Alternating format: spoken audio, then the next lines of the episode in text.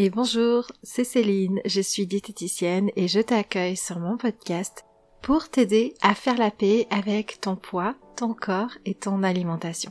Ici, tu vas découvrir mes meilleurs conseils pour soigner ce sentiment d'indignité, de culpabilité ou de honte à être toi-même dans cette société grossophobe, dans cette société qui impose énormément d'injonctions et qui fait beaucoup de pression sur l'apparence des femmes.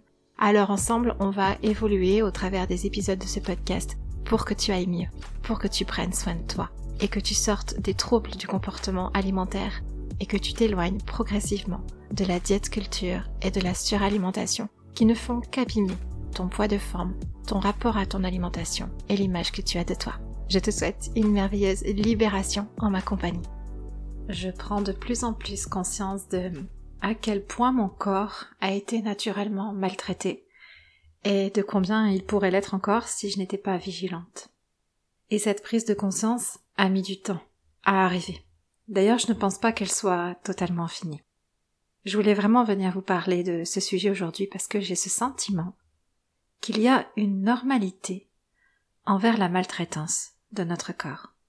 Un comportement naturel qui tend à la maltraitance et qui nous vient à la fois de l'extérieur, puis de nous-mêmes. Je vais m'expliquer là-dessus, mais avant, je vous tiens quand même au courant de ma présence en live sur ma page Facebook pour les deux semaines à venir. Un premier live a lieu demain à 14h30, il sera disponible en replay, et je prévois cinq lives en tout, simplement pour vous partager les enseignements, les transformations qui seront possibles pour vous au travers des séances bien-être que je suis en train de préparer. J'en ai parlé un petit peu partout et je ne sais plus trop si je vous l'ai annoncé ici, mais les séances bien-être seront en paiement juste.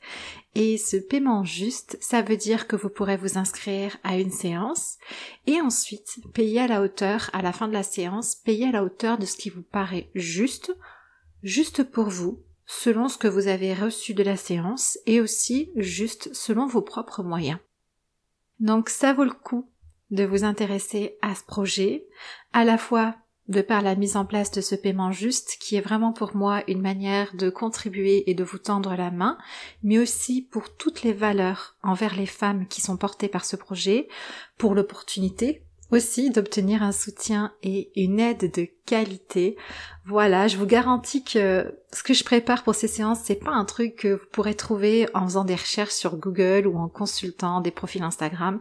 C'est vraiment quelque chose de profond. Et ce sont des séances qui s'adressent aux femmes qui depuis des années agissent avec leur corps, avec leur alimentation, sous le coup de la pression sociétale, sous les directives de la diète culture, ou portées par des idées grossophobes, et aux femmes qui aimeraient souffler.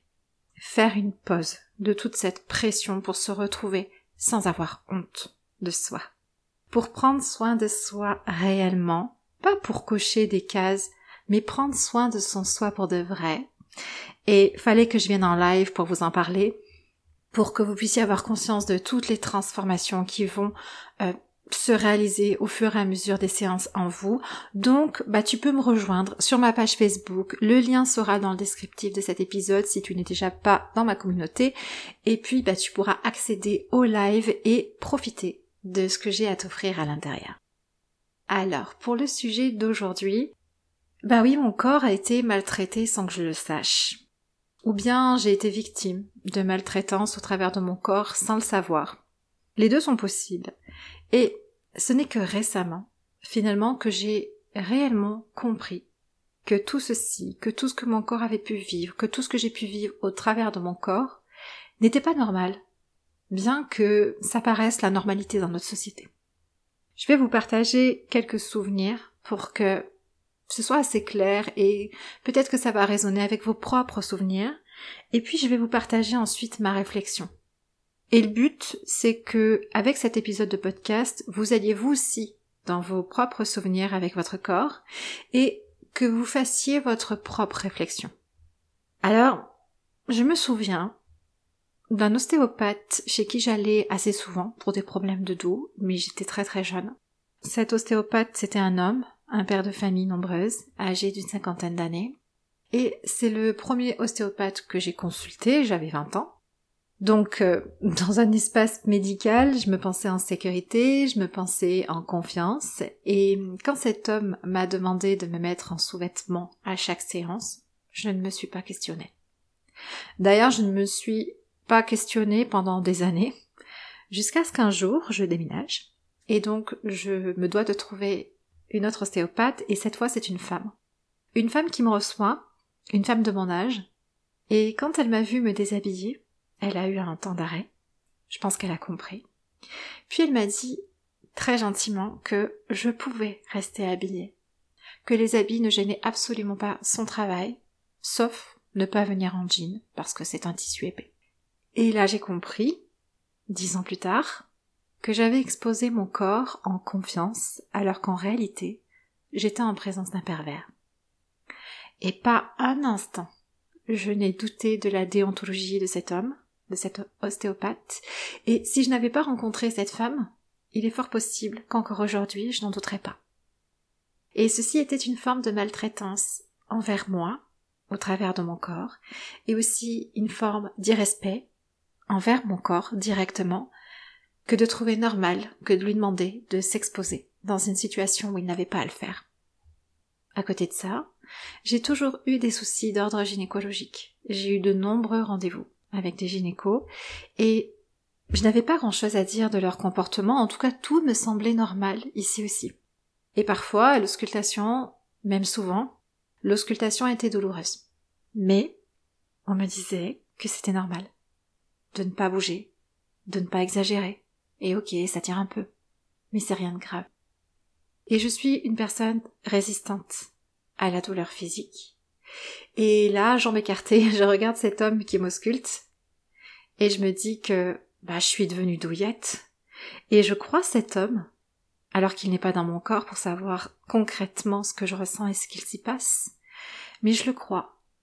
Et je me persuade qu'en réalité je n'ai pas mal et que je suis en train de surréagir à quelques petits tiraillements, que j'en fais trop. Je suis mal à l'aise de ressentir cette douleur, et à cet instant, je me dis que cette douleur, je ne devrais pas la ressentir comme je la ressens. Je la ressens trop forte, parce que je ne réagis pas de la bonne manière. Et comme j'ai vu plusieurs gynécologues, et qu'à chaque fois, chaque gynécologue m'a ausculté, sans même m'avertir de ce qu'il faisait, et en me disant que ça tiraillait juste un peu, je me suis vraiment persuadée que ça tiraillait juste un peu. Jusqu'à quinze ans plus tard, ce qu'on me parle d'endométriose, et des fortes douleurs que pouvait provoquer l'endométriose. J'ai aussi un souvenir assez traumatisant de la naissance de mon premier enfant. Accouchement qui tourne très mal, gynécologue en urgence, péridurale, forceps. Et je remercie réellement le gynécologue qui a sauvé de peu la vie de mon bébé. En revanche, et je sais qu'il se rappelle de moi, je lui en veux de ne pas avoir écouté ma douleur. La péridurale avait endormi mes contractions, mon bassin, mais pas mes parties génitales. Et c'est fou hein, ce qu'on peut raconter dans un podcast, mais je crois qu'il est très, très important de parler de tout ceci. J'ai senti les forceps. J'ai senti chaque manipulation à l'intérieur de mon corps pour qu'on sorte mon bébé. J'étais à bout, hein, ça faisait un long moment que j'étais en travail, plus d'un jour, et ça faisait 45 minutes que j'étais en train de pousser. Il y avait des dizaines de personnes autour de moi, il y avait une femme qui était en train d'appuyer sur mon ventre, et j'ai crié ma douleur. Je leur ai demandé d'arrêter. Je leur ai dit que je n'en pouvais plus, que je ne pouvais plus supporter. Et le gynécologue m'a regardé, m'a répondu Vous avez la péridurale, madame, impossible que vous ayez mal. Puis, après ce chaos, on est parti avec mon bébé, et moi je recommence à ressentir une nouvelle douleur. Alors de nouveau, je dis au gynécologue, arrêtez. J'en peux plus, qu'est-ce que vous faites? Je peux plus avoir mal, je ne supporte plus. Faites quelque chose, endormez-moi. Et là, le gynécologue se pose quand même des questions, il m'observe, puis recommence ce qu'il est en train de faire pour voir. Et en fait, il se rend compte que je ressens chaque coup d'aiguille. Il est en train de recoudre mon épisiotomie, et moi, J'étais à vif. Je ressentais tout. Alors il a compris. il a compris que la péridurale n'avait pas tout endormi. Que ma douleur était légitime, qu'elle était réelle, que je venais d'accoucher dans de grosses souffrances. Il a compris, mais il ne m'a rien dit. Et les trois jours qui ont suivi, j'ai perdu beaucoup de sang. Je ne pouvais pas me lever de mon lit sans avoir de malaise et sans sentir mon cœur s'emballer. Mais on m'a fait croire que c'était la péridurale. Mon épisiotomie me faisait mal, mais c'était normal. On ne m'a rien dit de plus. Je suis sortie avec un tout va bien, madame. Finalement, à ma sortie de l'hôpital, j'ai fait une visite chez une sage-femme. Pour que finalement, elle me dise que les points de mon épisiotomie avaient lâché. Et dans tout cet accouchement, on m'a envoyé le message que mes souffrances étaient normales alors qu'elles ne l'étaient pas. On a charcuté mon corps sans rien m'expliquer, sans même un pardon. Alors oui, mon fils est en vie. Et je crois que c'est ce qui m'a permis d'accepter tout ceci. Et à l'époque, je me suis dit que ce gynécologue avait fait au mieux. Mais à présent, maintenant, je sais que non. Je sais qu'il est entré dans la salle d'accouchement pour faire son travail, extirper le bébé d'un corps sans se préoccuper du corps, ni de la maman qui est en train d'accoucher, ni avant, ni pendant, ni après. Il y a eu une absence d'humanité pour mon corps dans cet accouchement. Et puis, je passe sur les souvenirs de ma baladeuse, je pense que nous sommes de nombreuses femmes malheureusement à avoir un jour connu des attouchements sur nos corps sans autorisation, mais aussi sans rien dire ou peu dire, par peur de ce qu'il pourrait se passer. Autant de fois où notre corps a subi. Il y a tant de façons de connaître la maltraitance avec son corps, je ne pourrais pas toutes les énumérer. Mais je voudrais terminer sur une autre forme de maltraitance. Sur une maltraitance qui nous lie toutes et dont nous sommes peu de femmes encore à avoir conscience. Cette maltraitance, c'est cette impression d'insuffisance que l'on ressent quant à nos corps. Depuis le début. Depuis le jour où nous avons été en conscience que notre corps pouvait être désirable. Depuis ce jour où nous avons été critiqués sur notre apparence, sur une particularité de notre physique. Depuis ce jour où on a pris conscience, en tant que femme, que notre corps, au travers de sa beauté, avait un grand rôle à jouer dans nos vies. Et dans cette société, en tant que femme, notre corps n'a pas juste à exister. Et non. Il doit exister désirable, mais pas trop. Il doit exister mince, mais pas trop.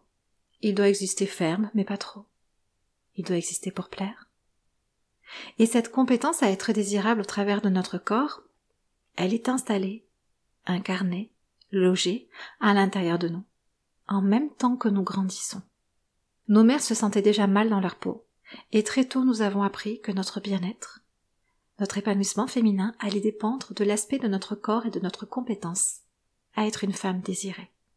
C'est en nous. On grandit avec cette idée, et on pourrait ne jamais la remettre en question. Cette idée nous pousse à nous comparer au modèle choisi par la société. Cette idée de corps désirable nous pousse à détester certaines parties de notre corps, et parfois notre corps tout entier. Puis après avoir reçu de la maltraitance envers notre corps, derrière des critiques sur notre physique, derrière des comportements grossophobes, eh bien, nous nous mettons nous-mêmes à le maltraiter. Parce qu'on est persuadé qu'il n'est pas suffisant, qu'il n'est pas aimable. Mais selon qui? Selon quoi? Selon l'éducation qui nous a été transmise en tant que petite fille, puis en tant que femme, selon les idées qui sont portées par la société. Et j'ai fini par réaliser, après toutes ces années, que j'avais accepté beaucoup de maltraitance envers mon corps, que parfois j'étais moi-même l'ennemi de mon corps, parce qu'en tant que femme, dans notre société, on ne nous apprend pas à l'aimer, à le respecter, à le trouver suffisant, à le remercier. On nous apprend qu'il ne sera jamais suffisant. Et au travers de lui, nous ne nous sentons jamais suffisantes. Combien de femmes font du sport dans la souffrance, au lieu de bouger par plaisir? Combien contrôlent chaque calorie au point de développer un trouble du comportement alimentaire, au prix de leur santé mentale et physique, sans pour autant se sentir en sécurité avec leur corps et avec elles-mêmes? Alors mon corps n'est pas un objet, et le tien non plus. Son aspect physique n'est pas manipulable, et son existence est validée par la seule intention qu'il a créée un jour. L'industrie du régime tout le marketing sur l'apparence des femmes, toutes les injonctions au poids, à la beauté, à l'alimentation, ce sont des trucs inventés par l'homme pour se faire de l'argent. Sans même le savoir, l'existence de mon corps a nourri toute une industrie aussi longtemps que je n'avais pas conscience de la maltraitance derrière. Aujourd'hui je m'éveille à ça. Aujourd'hui je prends conscience de tous ces souvenirs de maltraitance que je pensais normal. Aujourd'hui je remets tout en question. Alors, et toi? Te souviens-tu de fois où ton corps n'a pas été entendu dans sa douleur? Te souviens-tu de fois où on t'a manqué de respect au travers de ton corps? Te souviens-tu de fois où toi-même tu as maltraité ton corps en pensant agir dans la normalité, comme la société te dit de le faire. Qu'est-ce que tu es en mesure de remettre en question aujourd'hui pour reprendre le pouvoir sur ton corps?